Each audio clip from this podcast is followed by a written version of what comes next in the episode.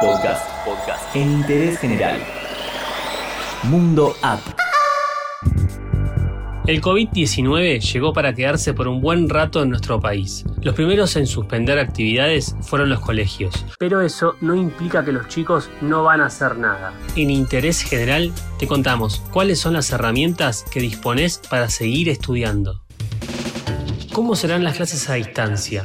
Cuatro horas de contenido educativo diario por la pantalla de la TV pública y una plataforma web cuya navegación no consumirá datos son las herramientas pedagógicas anunciadas por el ministro de Educación Nicolás Trota para paliar la suspensión de clases como consecuencia de la pandemia. La plataforma online seguimoseducando.gov.ar se propone asegurar la distribución de los materiales incluidos en el programa elaborados según los núcleos de aprendizaje prioritarios correspondientes a cada nivel, como así también difundir materiales culturales para el uso familiar o comunitario. El programa, a su vez, incluirá recursos de autoaprendizaje, sugerencias para familias y docentes, películas, entrevistas, propuestas didácticas y de comunicación a través de redes sociales y herramientas de videoconferencia. En tanto, las emisiones por la TV pública consisten en material de distintos ciclos que suelen verse en Paca Paca.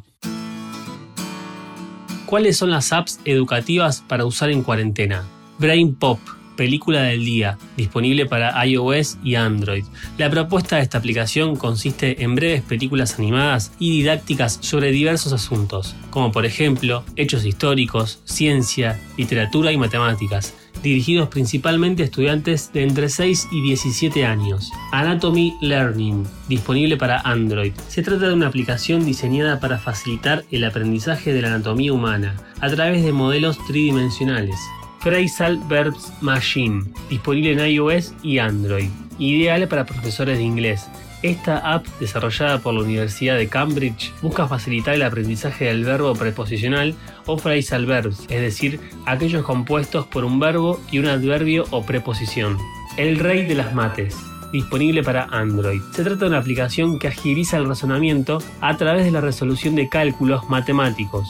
Google Classroom esta herramienta ofrece utilidades para facilitar la interacción entre maestros y alumnos, desde la creación de un test en línea, la realización de proyectos colaborativos y la corrección de tareas. Aula 365 es un sistema de entrenamiento escolar a través del cual se pueden resolver las tareas del colegio y entrenarse para los exámenes. Educatina es otra alternativa para aprender desde casa. Se trata de una plataforma digital personalizada para apoyo escolar en el aula y en el hogar, dirigida a alumnos de nivel secundario y Daily Art. Esta herramienta permite conocer más sobre el arte moderno, clásico y contemporáneo. Tiene más de 3.000 obras, más de 700 biografías de artistas e información sobre 500 colecciones de museos. Babel. Este programa permite aprender 14 idiomas distintos, tanto desde dispositivos móviles como desde la computadora, y no perderán su avance porque se sincroniza ni bien el usuario se loguea. Con esto de estar todo el día estudiando de manera virtual, si sos padre y querés asegurarte que tu hijo no acceda a aplicaciones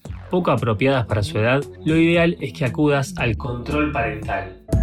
Si tenés una tablet Android, lo activas así. Entra a Google Play, dirigite ajustes y baja hasta que veas la opción control parental. Una vez activado, vas a ver cómo podés restringir por separado contenidos como las aplicaciones y los juegos, las películas o la música. También te recomendamos controlar las compras que se pueden hacer desde la tablet. Si en cambio tenés un iPad, tenés que hacer lo siguiente para poner en marcha el control parental. Entra a la sección de ajustes del dispositivo y busca tiempo de uso. Después entra en restricciones de contenido y privacidad y actívalas finalmente en restricciones de contenido.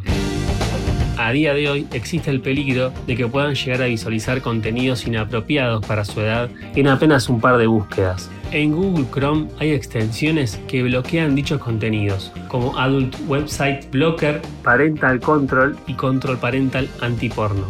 En algunas de ellas podremos incluso crear listas negras de sitios específicos a los que no queremos que entren, o listas blancas que incluyen únicamente las webs a las que pueden acceder. Volviendo al estudio, por supuesto, el resultado final dependerá de lo que pida y organice cada institución, pero estas herramientas servirán para que todos tengan claro que no se trata de vacaciones, sino de enseñanza a distancia, que no es lo mismo. Todo lo que querés saber está en interésgeneral.com.ar.